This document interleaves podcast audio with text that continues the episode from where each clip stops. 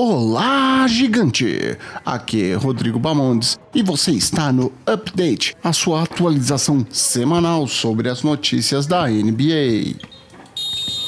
Começando, vamos falar do impacto do coronavírus atualmente na liga. Neste momento, a NBA trabalha com a possibilidade de voltar a ter jogos no meio de julho. A NBA, em conjunto com o Conselho dos Governadores, trabalha com várias hipóteses, algumas delas envolvendo jogos sem torcida que poderiam utilizar inclusive as arenas da J-League e também com a possível extensão da temporada até setembro.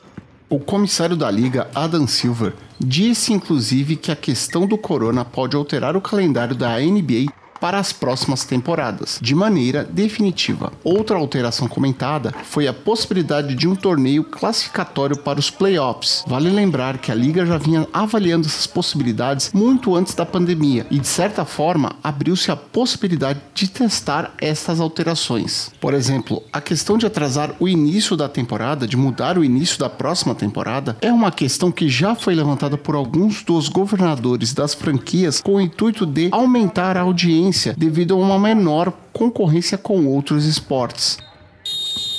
Nesse momento, tanto a loteria do draft quanto os combines estão sob risco. Originalmente, dia 19 de maio estava marcado para ser o dia da loteria do draft e os combines estariam marcados para os dias 21 a 24 de maio. E para finalizar, vamos falar dos jogadores e membros de staff que testaram positivo para o Covid-19. Juntando-se aos jogadores Donovan Mitchell e Rudy Gobert do Utah Jazz, tivemos do Philadelphia 76ers Christian Wood, do Boston Celtics Marcus Smart, do Brooklyn Nets, tivemos quatro jogadores, mas apenas o Kevin Durant se identificou. Do Los Angeles Lakers, tivemos dois jogadores não identificados. E do Denver Nuggets, foi indicado um membro da organização, o qual não foi identificado. Então não dá nem para saber se é um membro do staff, se é um jogador ou seja lá o que for.